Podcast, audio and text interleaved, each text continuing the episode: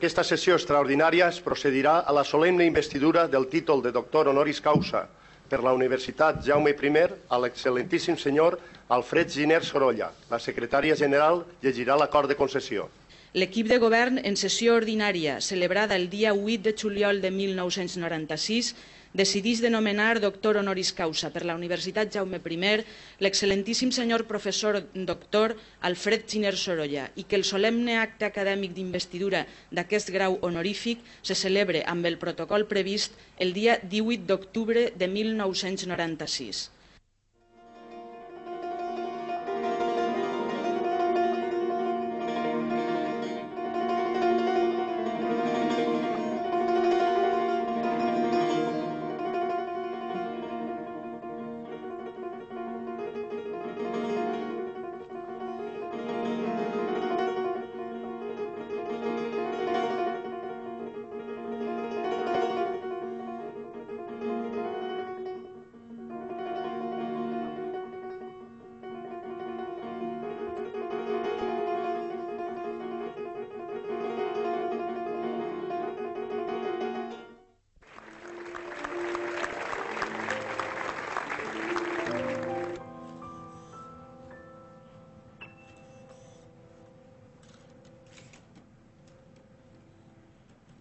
Repassem sumàriament el seu currículum vitae. Es llicencia en Ciències Químiques per la Universitat de València a l'any 1943 i en Farmàcia per la Universitat de Madrid el mateix any. En 1954 va, obtenir, va obtenir el doctorat en Farmàcia a la Universitat de Barcelona. Tres anys més tard és doctora per segona vegada en l'especialitat de bioquímica a la Cornell University de Nova York, on hi va ser professor associat fins a l'any 1982. A partir d'aquesta data, traslada la seva activitat d'investigació a la Universitat de Florida, on s'ha dedicat a estudiar temes d'immunologia i de quimioterapia, quimicoterapia experimental anticancerosa. Al marge del seu treball d'investigació, Alfred no para d'acumular una densa i importantíssima obra literària que podríem dividir en dues parts. L'obra poètica i els, i els escrits dedicats a temes filosòfics o de divulgació científica. Alfred passa de la fórmula matemática, del proceso de reacciones químicas, a la esencia del pensamiento de Heráclito de Efeso o de Parmenides. A mi parecer, Alfred es uno de los pocos discípulos continuadores de una de las tradiciones europeas de más enjundia intelectual, ligada a nombres como Winkelmann o Goethe, una escuela de pensamiento que se distingue por el rescate de la cultura clásica, siempre en peligro de, extinción, y su adaptación al ambiente científico-literario contemporáneo. Es Alfred, como hace poco y muy acertadamente me decía Nati Romeu, una especie de Sócrates particular al alcance de todos nosotros. Es por eso que Alfred Giner Sorolla es patrimonio de sus conciudadanos, de todos sus colegas alumnos, amigos y conocidos. Es como un trozo de cada uno de nosotros, así como cada uno de nosotros llevamos algo de él dentro. En testimoni de reconeixement dels vostres mèrits rellevants, la Universitat Jaume I us ha nomenat doctor honoris causa. Us faig lliurament d'aquest títol i us impose, com a símbol, la medalla doctoral i el birret llorejat venerat distintius de l'art magisteri.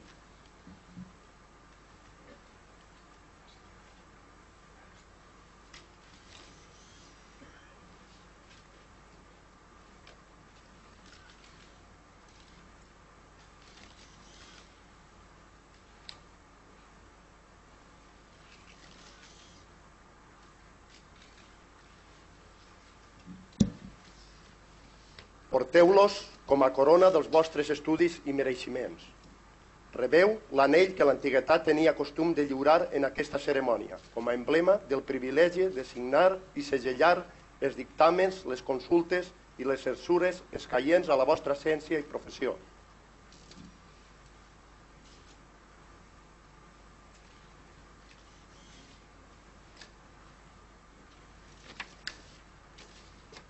Conserveu també aquests guants blancs, símbol de la puresa que han de conservar les vostres mans. Són signes, els uns i els altres, de la distinció de la vostra categoria.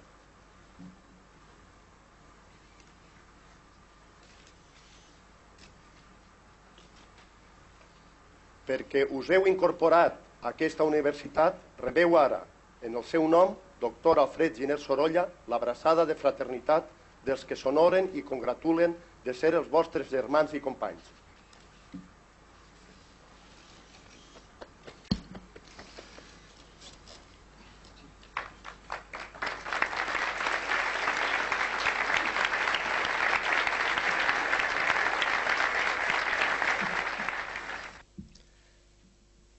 Excelentíssim senyor rector de la Universitat Jaume I, el claustre universitari, col·legues, amigues i amics.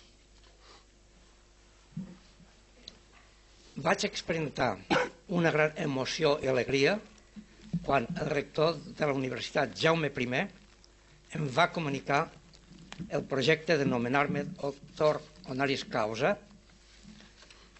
la màxima distinció acadèmica que pot atorgar una universitat i per la qual jo estic molt orgullós i profundament reconegut. Quan anys enrere el professor Mitjavila em va escriure anunciant-me el projecte de la creació de la Universitat Jaume I, li responga felicitant-lo i posant-me a la seva disposició en el que podria contribuir a la gestació de la nova universitat. Ara, en plena realització d'aquesta universitat, vull expressar la meva cordial felicitació al senyor rector i a tots aquells que han contribuït després d'un esforç d'un gran esforç a dur a terme aquest gran projecte. També vull fer constar que s'ha arribat també a la culminació de l'Institut de Tecnologia Ceràmica que encapçala el professor Escardino i que és paradigmàtic de la necessària i mútuament beneficiosa, el que es diu en biologia simbiòtica, col·laboració entre la universitat i la indústria. A aquest respecte, vull comentar que cada cultura està estretament vinculada a la terra sobre la qual es desenvolupa. Així veiem com l'esplèndida arquitectura i escultura grega s'originaren per l'abundància de marbre a l'Àtica i les escultures de Michelangelo de les canteres de Carrara. En el present cas d'aquest Institut de Tecnologia Ceràmica existeix una connexió similar entre terra, tècnica i art, ja que el nou institut sorgeix d'argila ceramis de la nostra terra castellonenca. Voldria, tot seguit, mostrar la més profunda gratitud al meu bon amic i paisà, professor Pedro Barceló i Batista, per la seva encomiàstica defensa polifacètica, filosòfica, poètica i una mica científica que ha fet dels meus vèrits. Hi ha un clar paral·lelisme entre la trajectòria del professor Barceló i la meua. Tots dos varen deixar el niu casolà malgrat l'agrament tan intens que sentim per Vinaròs, el nostre poble, la nostra passió. Tu, Pedro, vas emprendre la drecera transpirenaica i et vas veure de ben jovenet al mig de les planúries germàniques vas triar els estudis de la cultura i història antiga i una de les recerques punta fou la transició del paganisme al cristianisme en el món de l'imperi romà. Jo, com tu, em vaig allunyar, ja més granet, vaig, me vaig allunyar de la llar materna i vaig crear l'oceà seguint la ruta del sol per llançar-me a la investigació oncològica, en la qual vaig contribuir, i aquí està el paral·lel, amb l'estudi d'una altra transició, la de la fal·laç creença del càncer bé com malaltia de la civilització o càncer degut a l'influx d'encanteris, miasmes o un complex de culpa de pecat, a la realitat del càncer, que és pel seu origen i per causes naturals d'una remota i còsmica existència. Ara, last but not least, últim, però no de res, vull agrair al meu bon amic i també paisà, el gran pianista i compositor Carles Santos, per haver acceptat molt gustosament la invitació de l'Universitat Jaume I per il·lustrar aquest acte acadèmic d'una manera molt, diguéssim, sentimental en una de les més genials produccions que té. Per fi, m'ha produït una especial satisfacció que aquest nomenament doctor honoris causa m'hagi estat otorgat al meu propi país després d'un llarg, llarg trajectòria arreu del món, de tornar a la llar meva i de poder agrair-ho i expressar amb la meva estimada llengua. Iniciaré la meva exposició que du per títol L'espurna de la vida, el bressol de l'univers, repte i, repte i bellesa de la ciència.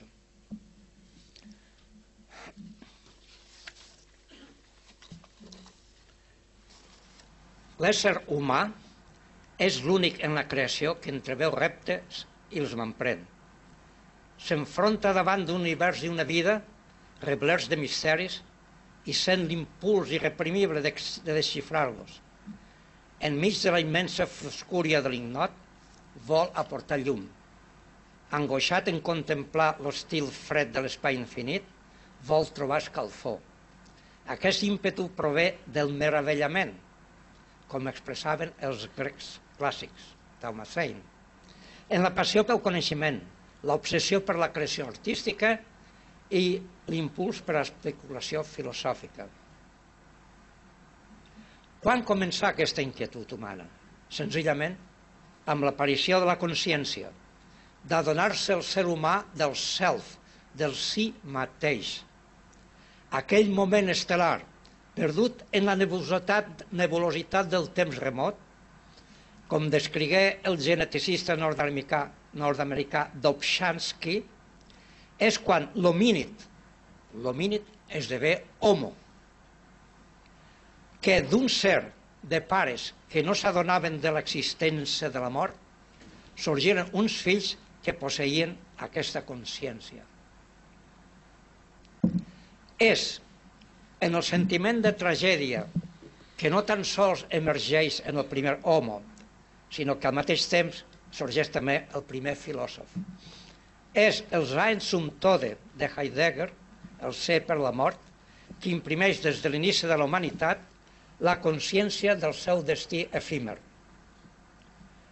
El mateix ésser humà, homo sapiens, fet i dret, accepta el repte de la passió per descobrir descobrir que en grec aletheia vol dir veritat, descobrir els misteris de l'univers. Apareix així el primer científic. I el mateix homo, l'home, que cerca escalfor pel voltant de l'inhòspit entorn, l'expressa en l'esperit de la bellesa i el plasma en les admirables pintures rupestres com les que tenim al nostre país, a la Valltorta, a la Morella Vella i altres indrets. Sorgeixen així els primers artistes. Veient, per tant, com apareixen conjuminats en els primers sers humans els coneixements de filosofia, ciència i expressió artística. Què és la ciència? Entre les concepcions que s'han proposat per a respondre a aquesta qüestió, una d'elles és impregnada per dogmes tradicionals. Així, Miguel d'Unamuno afirmava que la missió de l'home era fer compondre una, un catàleg de l'univers per oferir-lo a Déu ben ordenat. Si es considera des d'aquest punt de vista tradicional, la ciència constituiria un cos de coneixement estàtic com un edifici que s'està bastint maó per maó, com una torre de, de Babel, però sense la confusió, per atènyer el cel del saber absolut que seria Déu. Aquí tenim com a principi bàsic pel que diré, es posaré en, aquesta, aquesta, en aquest discurs, un pensament de James Conant, rector de la Universitat de Harvard per molts anys, un físic, director del projecte Manhattan de la construcció de la bomba atòmica, en què ens diu que la història de la ciència demostra sense cap dubte que el verdader progrés significatiu i revolucionari provenen de l'incepció de noves teories, més aviat que d'empiricisme. I de noves teories, diguéssim, teories que he anat deduint a través dels temps en la meva experiència d'investigació sobre l'orígens lligats de la ciència i del càncer, sobre aquesta teoria és el que vull parlar.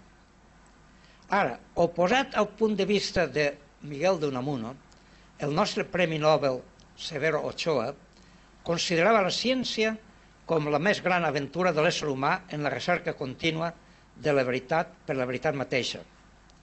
Opinió compartida per la majoria dels científics actuals. Segons aquesta concepció, la ciència consisteix en un procés dinàmic, incessant, que reflecteix l'impuls innat del ser humà per assolir els coneixements de l'origen, l'essència i finalitat de l'univers i de la vida. L'impuls per desxifrar la natura de les coses que ens encerclen conté, a més a més, el germe per subjugar-les. La màxima ambició de l'home rau en el poder. Pretén arribar a ser com els déus. Ja li va costar molt cara aquesta arrogància, fracassar rotundament en l'episodi del jardí edènic i expulsat d'ell, del jardí d'Eden, ha trobat en la ciència el mitjà per imitar-los. En tres frases, podríem dir puntes o cimeres, se's pot condensar tot el que podríem dir els màxims esdeveniments de la ciència moderna des de Kepler fins avui. Així, en la primera veiem el meravellament que es trobava Kepler, el gran astrònom, astrònom alemany, quan deia que davant de la immensitat i la meravella de l'univers s'esfonsava el seu pensament. Veieu que a continuació, la pròxima, en la pròxima diapositiva, una frase d'Albert Einstein que per ell deia que el major enigma que posseïa l'univers era precisament la seva comprensibilitat, que el podem comprendre. Però superant a tots dos, el tercer, el tercer pensament de Haldane, un, bioli, un biòleg britànic del present segle, deia aquella frase que és verdament contundent. El món no és que siga més complex del que ens podem, dels que ens imaginem, sinó que és molt més complex del que podem imaginar. Posant com a límit final, li dic, el que dia Einstein i el que dia Kepler se queden molt empetitits per aquesta, aquesta quantitat d'afirmacions de, de Haldane. Jo entreveig una similaritat, com aquí anem formant una, espècie, una, una mena de similaritats, connexions entre ciència i poesia, entre ciència i art, ciència i, i literatura, vull dir que he descobert una relació entre la metodologia de la investigació científica i l'esquema clàssic de la tragèdia grega, la coneguda trilogia d'exposició, nus i desenllaç. Exposició és el plantejament del problema que es proposa per a comprovar una teoria. Nus és dur a terme l'experiment físic, la reacció química o les proves biològiques amb els materials, materials i know-how adients. I desenllaç és recollir les dades, interpretar-les, confirmar la teoria i aplicar-los a la tecnologia. Així, en aquesta diapositiva que mostrem aquí, es noten els, tots els estadis que començant per neurones acaben una successió d'estadis en el qual acabem en l'aplicació pràctica, la tecnologia, des del pensament, neurones, la imaginació humana, la intel·ligència, fins a l'aplicació pràctica.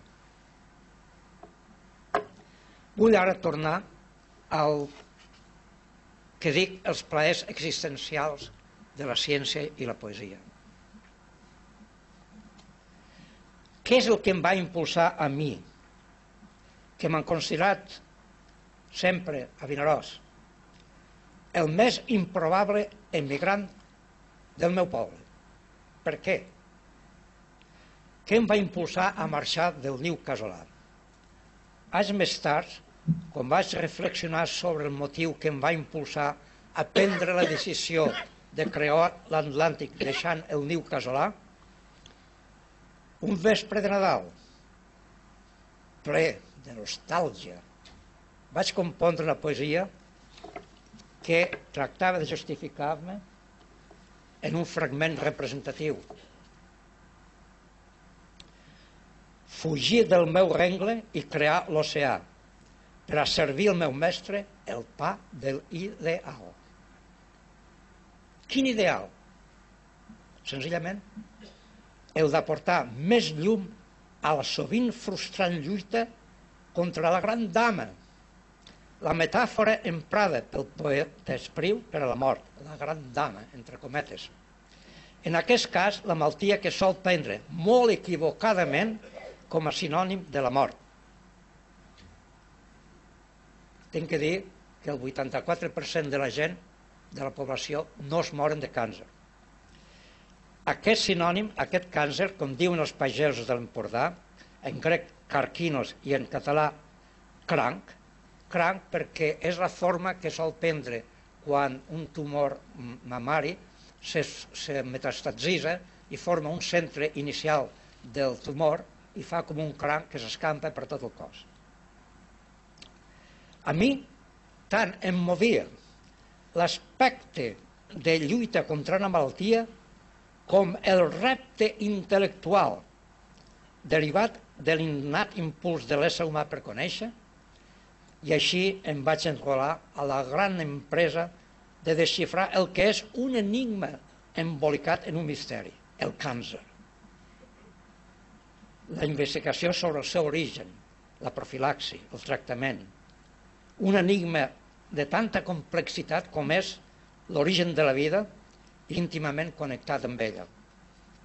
I aquest serà un dels temes que exposaré en aquesta conferència.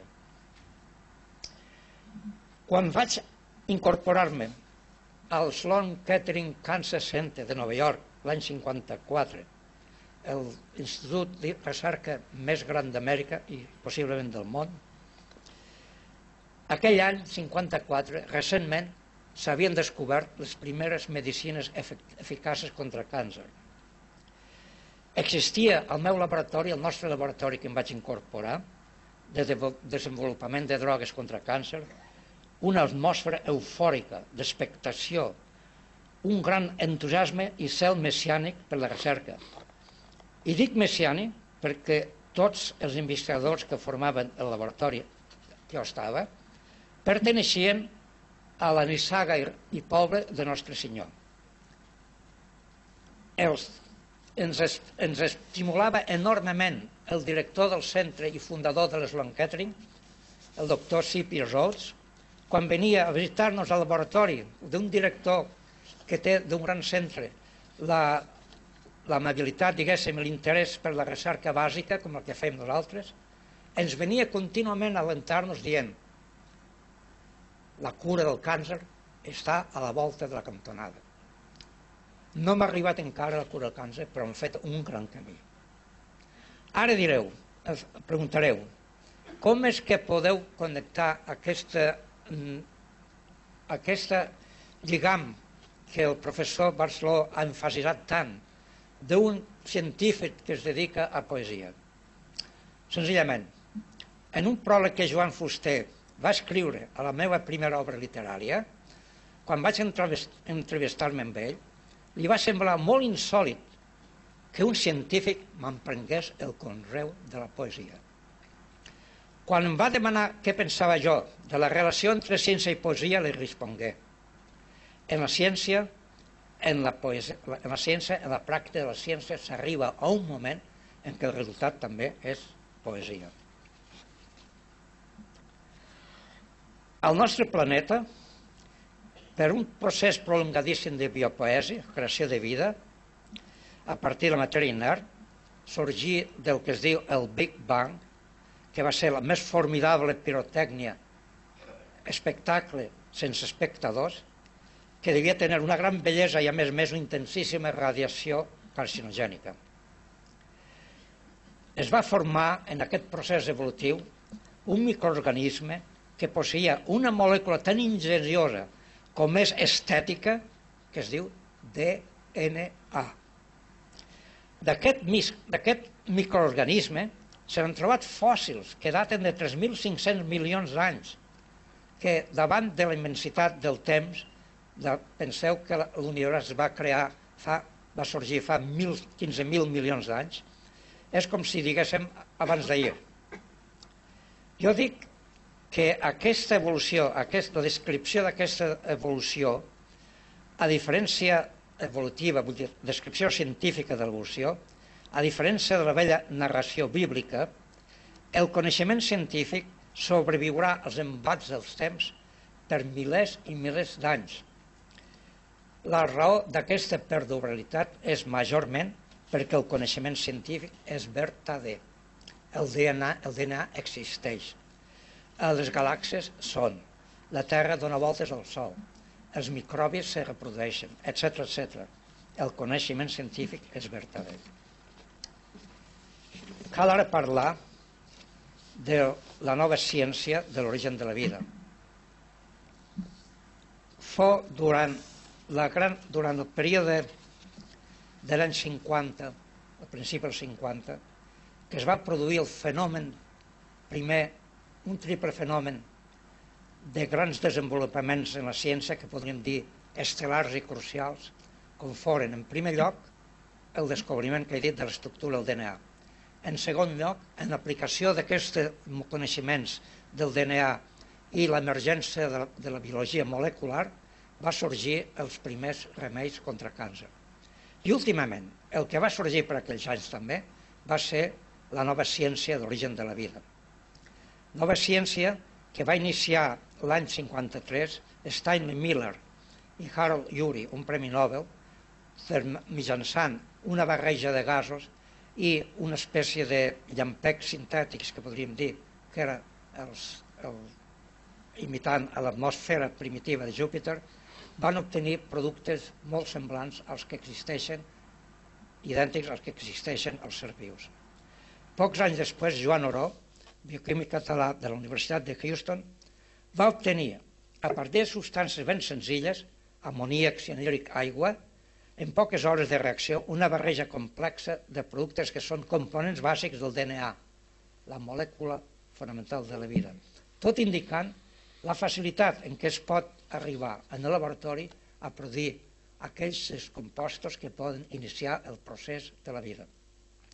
Jo, pels anys 80, al laboratori de Sloan Kettering, vaig duplicar l'experiment d'oro i vaig trobar que els materials que vaig aïllar posseïen una intensa activitat carcinogènica. Volen dir que els mateixos processos que porten a la vida, com deia el professor Oro, els mateixos processos que duen a la vida condueixen també a produir substàncies carcinogèniques. A continuació, vull mostrar breument un esquema que vaig presentar fa anys que representa el que podem dir les propietats polifacètiques dels elements bàsics del DNA.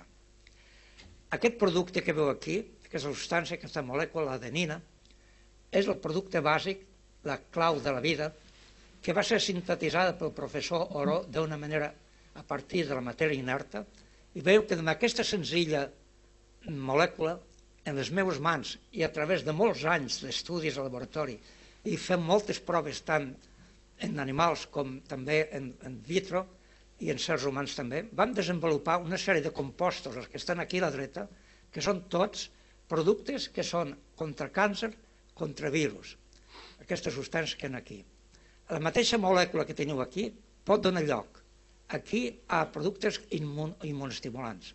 I aquí vull fer un petit incís dient que aquesta teoria, el nostre laboratori, més ben de l'Institut nostre de Sloan Kettering, al començament fèiem una sèrie de substàncies en les que tractaven d'eliminar el càncer mitjançant el que es diu citostàtics, vol dir que paraven les cèl·lules, que mataven les cèl·lules.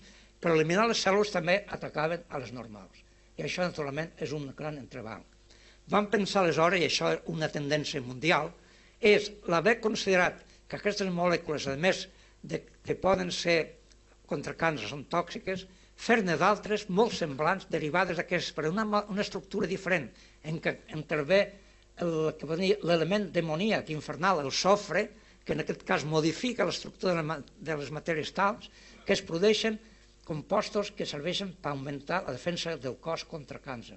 Que aquesta és la, la tendència que avui dia, la, immunitat, la immunologia com a base de la defensa que tenim avui dia contra càncer. Aquest mateix compost, compost que aquí l'adenina, veiem que a baix les molècules que han, més a baix, les tres que hi ha, són compostos que són, per simple variació d'un oxigen, sumament carcinogènics, més carcinogènics encara que aquells que es produeixen del fum del tabac. Volem dir així, el que vaig presentar en aquest treball és les, la polifacèsia que hi ha d'un compost que produït per medis, diguéssim, totalment de la matèria inerta, pot molt bé arribar a fer productes que són que produeixen tant càncer com produeixen productes mm, compostos que són eh, contra càncer que al mateix temps que són immunogènics. Ara vull passar, podeu, podeu fer el favor, podem anar. Sí, endavant. Vull una sèrie de, de pensaments del professor Luis Thomas, que fou el director de l'Sloan Kettering, que un dia es va aixecar a un congrés l'any 1959 i va dir una frase que és una frase lapidària i podríem dir bàsica, el càncer no és altra cosa que el pagament que tenim que fer els vertebrats per haver adquirit el sistema immun, el sistema de, de defensar-nos contra infeccions. En la pròxima veurem que el, el pensament, més ben dit, en vista del que parlarem a continuació, veurem com l'univers està constituït per elements que són, en sa majoria, carcinogènics, que produeixen càncer. I aquí teiem. En un article que vaig publicar pels anys 80, vaig indicar que si s'examina el sistema periòdic dels elements, veiem com la majoria que estan marcats aquí en color vermell són productes, són elements que produeixen càncer, bé per si mateixos o en combinació en l'home o en animals d'experimentació. Els compostos que han, els elements que han més aquí baix, aquests són intrínsecament carcinogènics però són tots radioactius.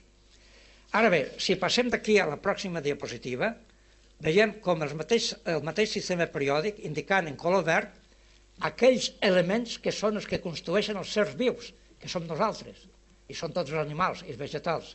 Què passa? Que més de la meitat, 55 sobre 103 dels que hem vist abans, dels aliments són, són inductors de càncer, mentre que els que són inductors, els que són components dels seus vius, són una minoria. Què ens indica això? Segons alguns autors han dit que la natura no és gens benigna, va contra nosaltres, ens mata des del principi, ja ho sabem, que ens mata des del principi. Cal encara considerar com la natura és també totalment indiferent al fat de l'home. Ara bé, pel que ve al, a l'origen terraqui i remot de les substàncies carcinogèniques, vull només dir, simplement, el que vaig presentar també a un congrés, precisament aquí a Barcelona, fa uns anys, que cal referir a les recerques de paleobotànica que s'han fet per diversos investigadors a través dels temps. En aquests estudis, donant per demostrar, donant per resultat la demostració que durant l'època mesozoica fa 60 a 200 milions d'anys, l'era de, dels reptils gegants, la Terra estava coberta quasi exclusivament per una flora de plantes gimnospermes, fongs, falgueres, ciques. I aquí tenim el període d'evolució, aquí tenim les, les ordenades són la freqüència, diguéssim, relativa de carcinogens a l'ambient, en les abscisses està el temps, i veiem com va des del, des del començament de, de l'origen de la vida, biopesis, que no sabem el tipus, devia haver molta radiació i per tant molta possibilitat de carcinogènesi, però com no havien vertebrats en aquell temps no podia haver càncer. Però a mesura que ve l'evolució, a partir de l'època, diríem, paleozoica, fa 400 milions d'anys, ja apareixen els primers vertebrats, i apareixen els primers vertebrats, apareixen també en aquells temps la Terra, coberta totalment quasi de plantes que les angiospermes que contenien falgueres, ciques i fongs que produeixen gran quantitat de productes carcinogènics, va ser durant aquests 60-80 anys, de, des de 400 milions d'anys fins a 60, que es va produir aquesta evolució creixent d'haver plantes que produeixen, tenen productes carcinogènics. A partir de 60 es comença a aparèixer la flora nova, 60 milions d'anys, dic, perdó, en el qual les noves plantes, les angiospermes, que són les plantes que tenim avui dia aquí, aquestes plantes no contenen gaire de carcinògens. I si en tenen, són de molt poca potència. Què ens pot indicar això? Que ha existit un procés de detoxificació en la natura que afavoria l'emergència dels mamífers i que menà a l'aparició de l'home. Sense aquest canvi de flora no haguéssim pogut existir nosaltres perquè no haguessin pogut sorgir els mamífers. A més d'aquest fenomen paradoxal intrínsec a la matèria, que, diem, que he dit de que la natura és, és indiferent al fat i que existeixen més compostos, més elements que produeixen càncer, que més aviat que els que són eh, productors de vida, vull també eh, mostrar un fenomen paradoxal intrínsec a la matèria.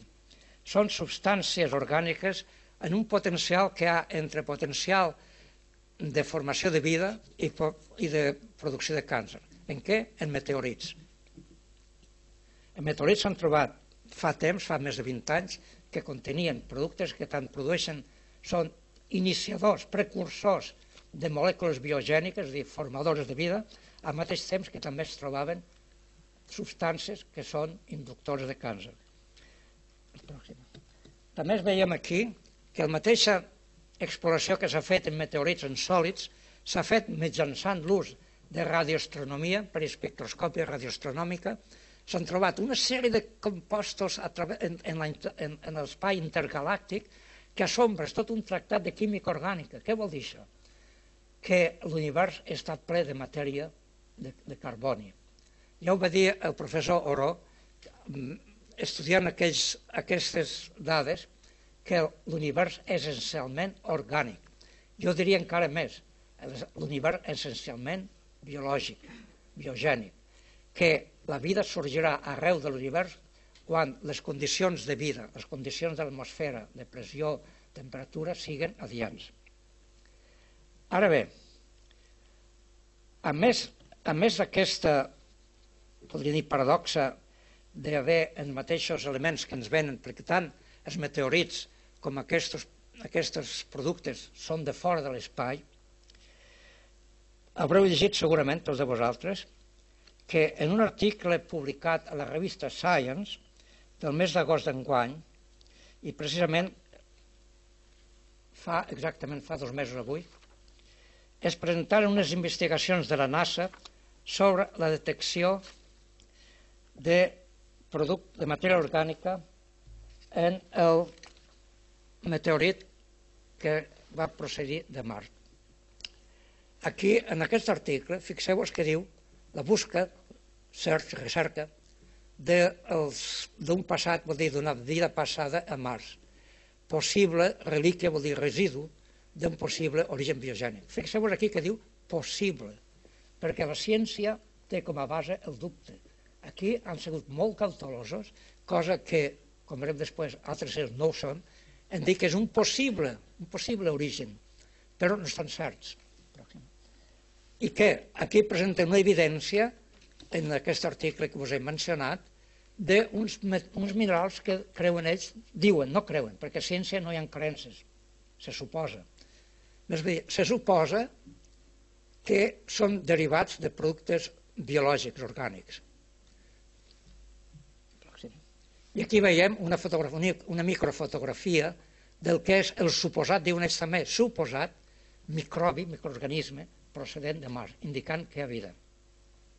Ara bé, quan vaig llegir la notícia en la premsa, exactament com us he dit avui fa dos mesos, vaig exclamar una mena d'eureka, ja que aquesta, aquesta troballa confirmava la teoria que vaig proposar, com us he dit abans, l'any 80, de la connexió de l'existència ubíqua de vida i de substàncies inductores de càncer a l'univers.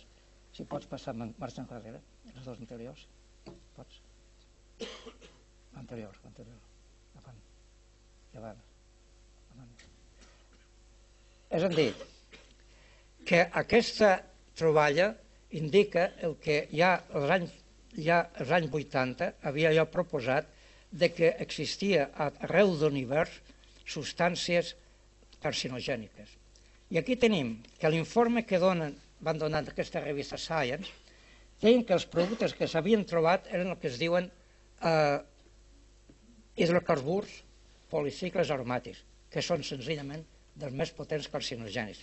Per tant, el que es van oblidar tant a la revista, tant aquí en aquest treball com a les revistes que veurem més tard, pots passar Tant en les revistes que van venir, Time Magazine, en la gran notícia de Life al Mars, la vida a Mars, aquí s'avancen el, més, el mass media, els medis de comunicació, sempre s'avancen, sense saber que això, com diuen allà, era la possible existència, aquí la donaven presentada, naturalment, per, per benefici de les empreses publicitàries. Ara bé, què ha passat? Que si es comprovés, com sembla que s'ha comprovat segons he llegit recentment, que és evident que ha existit vida a Mars, jo crec que això constituiria l'esdeveniment científic de major rellevància en la història, fins i tot a la teoria heliocèntrica, l'evolutiva de Darwin o l'expansió de l'univers posades totes juntes. Les conseqüències filosòfiques són motiu d'ampla reflexió, mentre les pràctiques s'han reflectit en un renovat interès per part de la NASA en l'exploració de vida extraterràquia. I aquí tenim un altre, el primer també és de Time Magazine, aquest és de, més moderat, diguéssim, diferent, d'una revista britànica en què diu que són els primers extraterrestres. Passa, passa ràpid, no cal. Ara bé, vull dir ara, com a conclusió i punt de decisió, la ciència explora i descobreix. El càncer té per origen causes naturals, que han estat prevalents en els vertebrats des de l'edat mesozoica i els agents que la provoquen són extesos arreu de l'univers i en forma paral·lela també la vida a la Terra fou originada per causes naturals. La ciència explora, experimenta i descobreix. La tecnologia inventa. La determinació de la grandària de l'univers, la seva expansió amb tots els estels i galàxies, la meravella que trobem de la matèria, de, de, de, de trobar els íntims racons de la matèria i de la vida, amb tota la seva complexitat, com va remarcar Anatole France, no són res quan es compara amb l'intel·ligència humana, el cervell que les copsa i les sap analitzar. El coneixement està subjecte a límits i malgrat els avenços tan espectaculars de la ciència, podem exclamar, no ja com el Faust, com està aquí escrit, que deia que no avançava en el coneixement, que sabia tant abans d'estudiar tantes, tantes disciplines com després, sinó que més aviat com el famós literat Bernard Shaw, quan s'estranyava i preguntava pel fet que els científics no els entenc com més problemes resolen, sempre apareixen multiplicades més preguntes. Com pot ser això? Simplement és el principi de la ciència que es troba davant d'un ignot enorme en el qual tracta de descobrir. I malgrat aquest fet, la ciència s'enorgulleix moltíssim d'haver constituït en l'actualitat la força cultural que pot contribuir no tan sols al benestar de l'home, sinó també a contrarrestar el sentiment de solitud d'haver-se-li negat el principi, el, el, l'ésser el pinacle de la creació. He mostrat en aquesta presentació una panoràmica d'alguns aspectes de la ciència al segle XXI i alguns dels teories i experiments de la meva investigació. Ja, ja, ja, ja m'he justificat, com he dit abans, per què em va llançar a deixar la llar. La irresistible crida de l'ideal.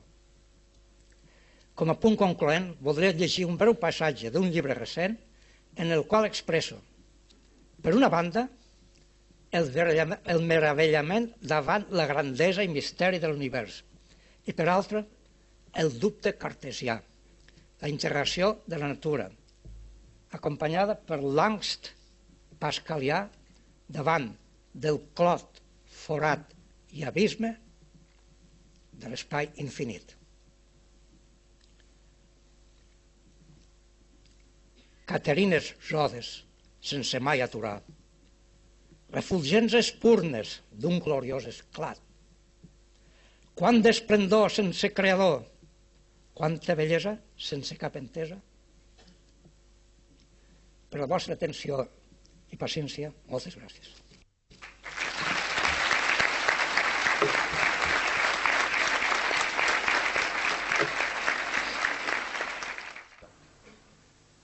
El secular protocol universitari que considera aquesta cerimònia acadèmica com l'expressió més clara de l'essència, l'alma mater del treball universitari, en concedeix l'alt privilegi de donar avui la benvinguda a aquest il·lustre valencià que s'incorpora al nostre claustre com a doctor honoris causa.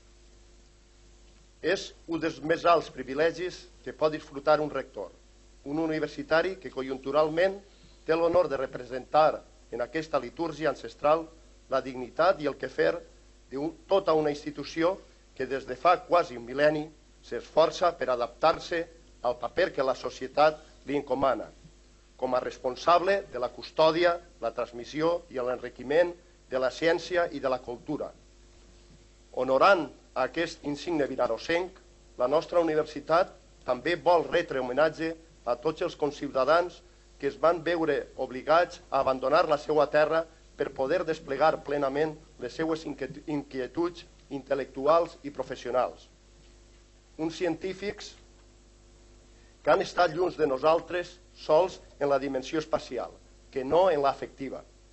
Alfred Giner sempre ha estat molt prop de la realitat del seu país i de la seva gent i s'ha preocupat sobremanera per tot allò que feia sentir-se valencià, preocupant-se per conrear la seva llengua i la seva cultura. Uns valors i un compromís que amb tota seguretat l'han ajudat a projectar-se i destacar des del seu baix maestrat natal en una societat tan, com, tan competitiva com la nord-americana. La Universitat Jaume I, a la qual us incorporeu, és una universitat jove i vigorosa, hereva de la millor tradició de la Universitat Valenciana que no pot comparar-se en tradició i història a moltes altres ja centenàries, però que vol guanyar-se guanyar perdó, el reconeixement de la comunitat científica i de la societat que li dona suport. Molts han estat els treballs d'investigació realitzats pel doctor Giner en el camp de la bioquímica, en la busca de matèries anticancerígenes, i que han estat ben reconegudes a través de les nombroses publicacions en les més prestigioses revistes i congressos internacionals. Aquestes aportacions l'han convertit en un dels investigadors de major prestigi. Estem, doncs, sense dubte, davant d'un dels millors especialistes mundials en la lluita i la prevenció del càncer. Giner és, sobretot, un home de ciència, curiós i treballador, com sol ser tot gran investigador, però també és un gran humanista, resultat evidentment, del seu tarannà crític, obert i sensible. Un caràcter que reflecteix en la seva tasca quotidiana i en les aportacions al camp de la literatura, tant a l'assaig filosòfic com en la divulgació científica o en la poesia. En el fons, darrere del seu treball d'investigació en, la en la búsqueda de productes contra el càncer o de la seva producció literària, no s'amaga altra cosa que una profunda preocupació per la vida, per l'home i per la seva dignitat. Alfred, gràcies pel vostre caràcter afable i cordial i gràcies per les vostres paraules, que ens han deixat una mostra, una breu expressió de la vostra saviesa i de la vostra valua acadèmica. Alfred, benvingut a la Universitat Jaume I, la universitat de la teua terra. Moltes gràcies.